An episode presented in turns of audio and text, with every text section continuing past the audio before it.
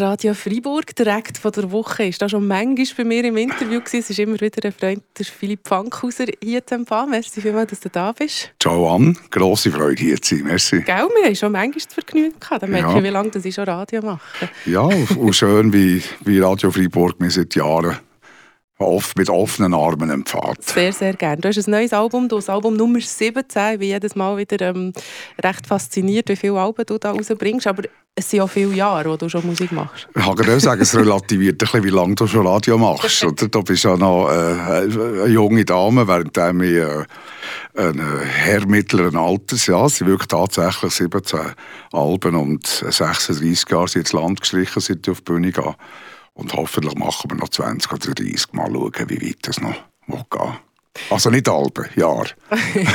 20 oder 30 ist da irgendwann auch genug. Es ist noch lustig, dass wir mit dem das Gespräch anfangen, weil ich finde, so ein der Pressetext, ich komme dann auch noch mal darauf zurück, liest sich schon auch ein autobiografisch und ähm, ja, das Album hat ja gleich auch viel mit dir und mit deiner Karriere zu tun, obwohl es eigentlich 13 Covers sind. Du hast 13 Songs ausgelesen von Johnny Copeland, ähm, wo du coverst, auf dem Album, wo Heebie Jeebies heisst. Vielleicht kannst du uns zuerst mal erklären, für all die, die sich vielleicht nicht so auskennen mit, der, ähm, den Blues-Legenden, wer war eigentlich der Johnny? Gewesen? Ah, der Johnny Copeland ist ein Sänger, Gitarrist, Singer-Songwriter, Bluesmusiker aus Houston, Texas. Er ist dort 1937 als Schwarze geboren. Also das ist so herausfordernd natürlich im, äh, im Amerika von damals. Ist ja weniger, nicht viel weniger herausfordernd heute übrigens.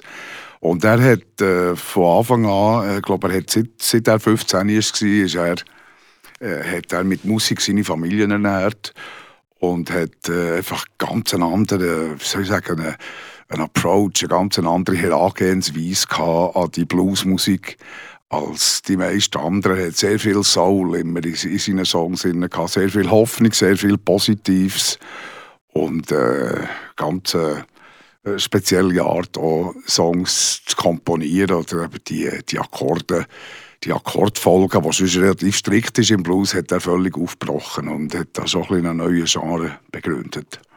Du hast ihn 1983 zum ersten Mal auf der Bühne gesehen, ähm, das Montreux, gell? Ja. Jazzfestival. Sowieso ein Jahr und ein Jazzfestival, das deine Karriere sehr prägt hat, das für dich sehr wichtig war.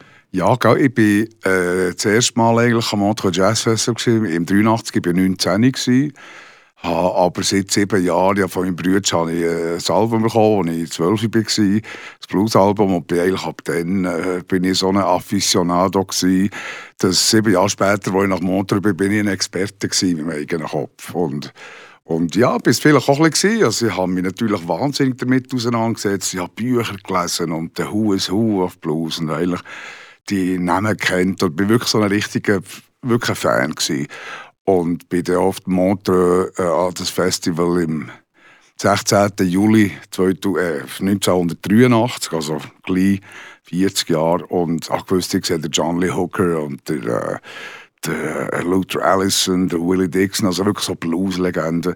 Und der ist mit in diesem Programm drin, ist der, der relativ junge Mann, der 46-jährige äh, Johnny Copeland aus Houston, Texas, wo mir einfach es hat mich wie völlig umkrempelt. Ich habe das nicht kennt, dass der, der, der Blues eigentlich kann, kann äh, angenehm sein und positiv und lebensbejahend und, und tanzbar. Und das hat er für mich gemacht, einfach, dass ich, wo ich einfach auch gemerkt habe, ich muss nicht unbedingt äh, aus, aus dem Mississippi stammen und, und, und arm sein und und schwarz, so von wegen Thema Appropriation natürlich, sondern ich kann meine Geschichten erzählen, so wie er seine erzählt hat, meine Geschichten von heute, die Geschichten, die heute passieren und nicht irgendwie äh, «Got my mojo working» aus den 40er Jahren im tiefen Süden von USA.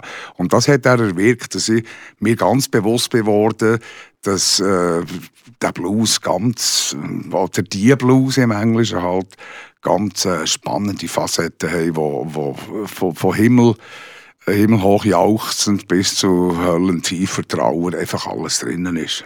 Weil doch in der Tradition des Blues eben eher etwas Schweres ist und etwas doch, was du hast vorhin gesagt wo klar nach gewissen Strukturen läuft, oder? Und wo es einfach nur gewisse Akkorde gibt. Was hast du gesagt? Drei?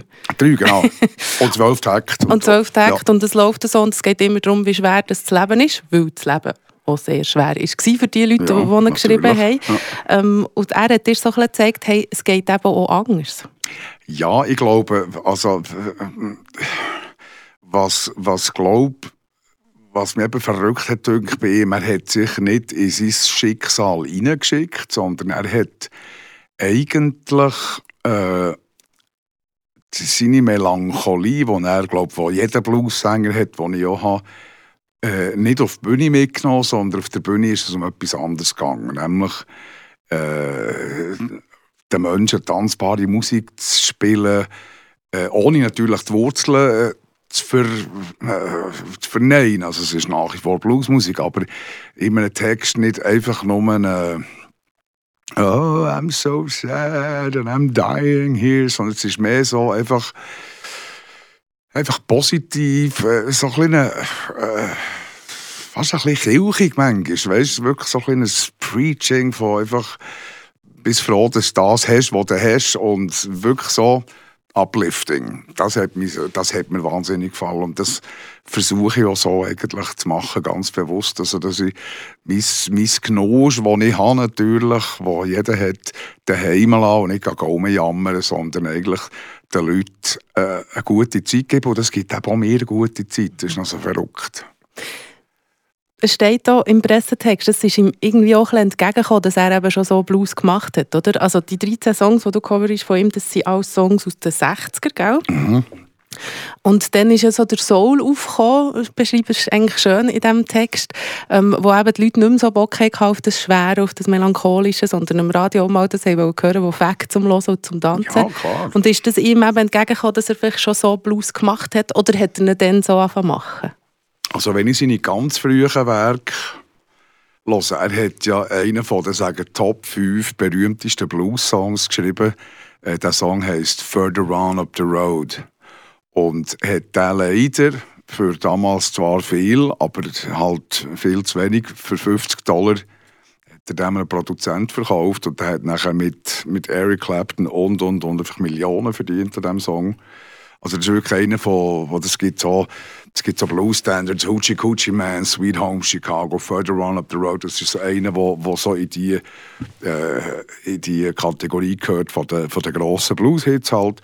Und schon dort ist eigentlich, der hat er mit 17 geschrieben und schon dort merkt man so einfach die andere, eben so die, die, die positive Art. Was natürlich dann ist in den 50er Jahren, sind einfach ellenlange Gitarren-Solo und Intros und Outros. Und irgendwann, Ende 50er Jahre, hat das gehört. Eben die schwarze Community hat das, das äh, halt, ja, das, das Jammer und das Schwere und das Solo-Zeug nicht hören. Die wollten Sam Cooke und Otis Redding und, und Solomon Burke, die wollten tanzen und Freude haben. Äh, das ist natürlich auch ein bisschen Hand in Hand gegangen, Hand in Hand gegangen mit der mit der, äh, ja, der, der ganzen Black Power in dieser, in dieser Zeit. Und äh, die Radio-DJs haben ihm damals einfach empfohlen, du deine Songs kürzen und schreib über schöne Sachen. Es muss ja nicht schön, ist ja nicht nur oberflächlich und dümmlich, sondern du einfach gib den Leuten irgendetwas, was Freude macht. Mhm. Und das hat er ganz bewusst nachher äh, so umgesetzt. Du hast mit dem auch recht Erfolg gehabt. Ich habe nur gedacht, schon in den 60er Radio ähm, Musikprogrammateure und Programmateurinnen gefunden, bitte kurz und. Oder? Das ist ja. ja das, was man heute noch viel sagt. Im Radio laufen nur zweieinhalb Minuten Songs. Ja, ja, ist ja so. und gell, wir haben natürlich auch in dieser Zeit, also die ganzen Motown die ganzen Stacks, du hast eigentlich selten Alben gemacht. Du hast eigentlich immer Singles gemacht. Und äh, wahrscheinlich nicht anders als heute. Äh, ist schon das Ziel gewesen, wenn man so eine Single aufnimmt, dass man gehofft hat, dass das Radio das so spielt. Und zwar aus einem einfachen Gedanken heraus, dass die Leute auf einem aufmerksam werden und sie an die Konzerte kommen. Und die DJs sind natürlich übermächtig gewesen, gerade in den USA, im Süden damals. Äh, wenn du vier Minuten Songs geschickt hast, hat, hat es einfach nicht gespielt. Also, Elvis Presley, That's Alright Mama, geht glaub, knapp zwei Minuten mhm. und das ist halt einfach, das hat sich nicht geändert, lustigerweise. Und man sagt doch immer, ja, es wird alles so viel schlimmer und niemand kauft mehr Alben und nur kurze, äh, oberflächliche Songs werden gespielt. Wieder so ein kleines Beispiel von etwas, das läuft eigentlich schon schon länger so? Ja, ja, ja, natürlich. Also, Alben nicht kaufen hat mit der Kürze nichts zu tun. Also, ich, bin, ich bin auch gegen... Ja, gut, ich bin, oder, ich bin auch, weil das ist ja auch immer so eine Geschichte eben mit der Appropriation, die ja heisst äh, Aneignung, die synonym ist für Diebstahl eigentlich. Und Musik gratis hören ist eigentlich auch Diebstahl, ist eigentlich auch Aneignung. Also da könnte man glaube eine eigene Sendung machen, darüber, wenn, man, ja. wenn man das will. Also ja. eigentlich will man das ja, aber vielleicht nicht jetzt. Vielleicht tun wir jetzt lieber noch ein über den Johnny Copeland reden, würde ich sagen, oder? Und die Musik, die man kann kaufen kann. Und die Musik, die man genau, auf dem genau. neuen Album Hiwi Jeeves kaufen kann. Ähm, eben das erste Mal live gesehen an dem 16. Juli 1983 und er ist er aber wirklich so zum, zum Mentor geworden für dich.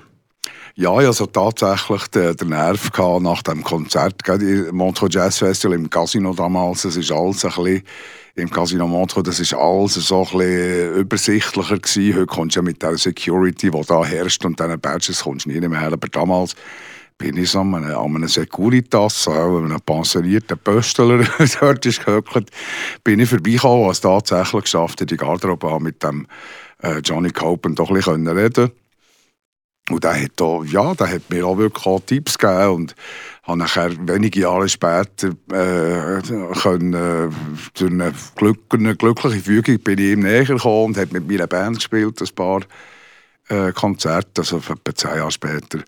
Und durch das äh, ist wirklich eine tiefe Freundschaft entstanden und, und äh, ja, wirklich eine, so eine, ist halt schon so mein, mein Übervater, mein, äh, mein Wegbereiter. Und wie kommt er, oder weißt, hat er mehrere so Leute gehabt? Oder ich frage mich so, okay, der grosse Johnny Copeland, wo er findet, ich nehme hier da den, den jungen Schweizer Blueser unter ähm, meinen Arm und ihn ein bisschen, ja, ein bisschen als Mentor begleiten. Ja. Hey, dann, wie haben die rundherum reagiert? Ich fand, warum jetzt der? Meine, man hat ja in Amerika genug ähm, ja. erfolgreiche Es ist lustig, dass du das fragst, weil tatsächlich ist es so, dass die weiße Community, also die weißen Fans, haben das tatsächlich wahrscheinlich, das habe ich mehrmals gespürt. Ich habe gesagt, dass man so das Gefühl hat, was macht jetzt ausgerechnet der? Es ist nicht einmal, es ist nicht einmal der Schweizer, ich glaube, der Schweizer zu sein ist für uns selber ein Diminutiv. Für den Amerikaner überhaupt nicht. Äh, die meisten wissen auch nicht ganz genau, wo, wo die Schweiz liegt, aber das ist insofern auch verständlich. Wir wissen auch nicht genau, wo Montana liegt. Und wir haben natürlich schon das Gefühl, wir sind wahnsinnig wichtig und wenn man einfach den Fingernagel Ausschnitt auf der Karte sieht und es dann mit den USA vergleicht, äh, ja, kann man verstehen, warum jetzt irgendwo in in Illinois oder Ohio, jetzt nicht jeder weiß, wo die Schweiz ist. Aber auf jeden Fall, die schwarze Community hat äh, mich irgendwie gut aufgenommen und faszinierend, oder ist auch ein bisschen faszinierend vom, vom Fakt, dass ich eben, ich habe nicht einen auf, in dem Sinn Blueser gemacht, mit, weißt, Sonnenbrille und dann nachher vielleicht am liebsten eben noch Sweet Home Chicago vorgesungen, sondern ich habe, ich habe meine Geschichte, es hat irgendwie, es hat sich gedreht um, äh, warum sind unsere Käse rund, wenn wir sie vor Alp rollen und weisst, haben Löcher drinnen und das, was wir rausschießen, ist eigentlich der gute Käse. Und das, was ihr überkommt mit Käse mit den Löchern, das ist, äh, das ist der Abfall, wo die noch viel Geld zahlen. Also einfach so ein bisschen, weißt, geschaut, dass ich bringe meine Geschichte aus dem Emmental. Und das hat mir gut gepasst. Und das hat, äh, das hat auch Johnny gut gepasst. Das ist einfach ein bisschen eine andere, eine andere Sichtweise äh, hat gegeben und ein bisschen andere Geschichten das grosse Wort authentisch, oder? Das ist das Wort, ja. ja. Das ist ja. das Wort, das am Schluss mir denkt, immer wieder so ein herauskristallisiert, sei es einfach im Leben oder in der Kunst, was so auch ein den Erfolg ausmacht, den man hat. Ich glaube so, ja. ja. Du sagst aber eben selber, in dem, ich komme immer wieder auf den Pressetext, er ist lang, er ist spannend zum Lesen. Okay. Und, und du hast ihn äh, tatsächlich gelesen? Ich habe ihn gelesen. Das finde ich eben wunderbar. Heute hat kein Mensch mehr Zeit zum Lesen. Ja, stimmt. Oder nicht? Ja, ich höre also meistens so nur Pod lesen? Ja, Gut, ich habe dazu deine Musik gehört. Da kann man zwei Sachen gleichzeitig Gut. machen. und er liest eben auch ein bisschen autobiografisch. Du schreibst, du seist zwar von Anfang an nicht der grösste oder am Anfang nicht der grösste Gitarrenspieler gewesen, bist jetzt nicht mit einem riesen Talent auf die Welt gekommen, alles erarbeitet und noch dann zumal nicht die grösste Stimme hatte. Und gleich war für dich klar gewesen, ich will Musik machen, ich will Bluesmusik machen. Wo nimmt ein Bub aus dem Emmental das innerlich her, dass er sich, ja, weißt du, so weit zu denken überhaupt, noch dann zumal. Heutzutage ist es vielleicht mehr, dass man Kindern sagt, hey, du kannst alles werden, was ja. du willst. Aber dann war es so, gewesen, ja. Ja, das Gegenteil war ja. wahr. Gewesen. Also Musiker werden war gar keine Option. Gewesen. Und äh, ja, vielleicht hat mir da ein bisschen mein, mein Tuner drüber Stieren geholfen. Für mich war es einfach so klar. Gewesen. Ich bin aus dem Montreux Jazz Festival raus an diesem Abend. Und das ist so, das ist so wie, es ist wirklich wie eine, wie ein Lichtblitz. Also, das ist furchtbar pathetisch, aber es ist so wie einfach ganz klar gewesen, das wollte ich machen. Und was du vorhin hast angesprochen hast, war natürlich nicht der grosse Frust gewesen, oder? Ich bin nachher eigentlich hergesessen und habe irgendwann mal einfach müssen, äh, nicht eingestehen, sondern ich wusste auch, aber all das, was ich zum Johnny Copen habe gehört, kann ich zwar theoretisch darüber reden und habe, habe glaube viel verstanden und aber ich selber kann das gar nicht. Weißt, also das war so Zeit mit 19, da wäre ich natürlich lieber der der, äh, der Joe McDonald gewesen, als der Philipp Fankhauser. Oder? Er wäre lieber aus dem Mississippi gestammt und wäre schwarz gewesen. Und das hat, ist ganz viele Jahre gegangen, bis ich können, äh, akzeptieren und plötzlich sogar gesagt, dass Berndeutsch ist extrem cool. Weißt? Es muss ja nicht unbedingt Berndeutsch gesungen sein, weil dann müssen sich dann die ganzen Berner Sängerinnen und Sänger müssen sich dann warm anlegen und nicht noch Berndeutsch singen. Darum bleiben wir ja beim Englisch, das ist ja noch ein bisschen äh, Karrieremöglichkeiten haben. Aber einfach so das, einfach das Bewusstsein, äh, ich heiße Fankhauser und ich bin im Trub beheimatet und ich bin stolz auf das und ich bin Bluesänger. Äh, das ist so wie ein gutes Bewusstsein, aber ich habe Jahrzehnte gebraucht, bis ich irgendwann mal können sagen, das ist jetzt okay, was ich mache. Das funktioniert jetzt für mich so. Am Anfang ist das ganz einfach mit dem Stimmli und das ist einfach nicht gegangen. Also wenn ich meine alten Aufnahmen höre, es geht einfach nicht. Das zieht mit Zehennägeln äh, zusammen und ich habe halt immer äh, oder stets von Anfang an äh, mich einfach verglichen mit den ganz, ganz Grossen. Also für mich ist es nicht... Äh, für mich hat nicht schlecht sein, das ist keine Option. Für mich ist einfach äh, BB King Live at the Regal ist ein wahnsinniges Live-Album, wo einfach mit der Olympisch von so, so tönt Bluesmusik, das ist Bluesmusik. Und einfach nachher der Vergleich zu dem Funkhauser aus Thun, wo ich dachte, das wird nie etwas. Und das war sehr frustrierend, gewesen, viele Jahrzehnte hat er da eben der Copeland auch dabei geholfen, in diesem Mentorship, wenn man so will, das irgendwie zu akzeptieren? Oder schon nur der Fakt, dass so jemand einem ernst nimmt ja. und einem, mit dem arbeiten will, oder? Ja, nein, das hat er mir eigentlich nicht...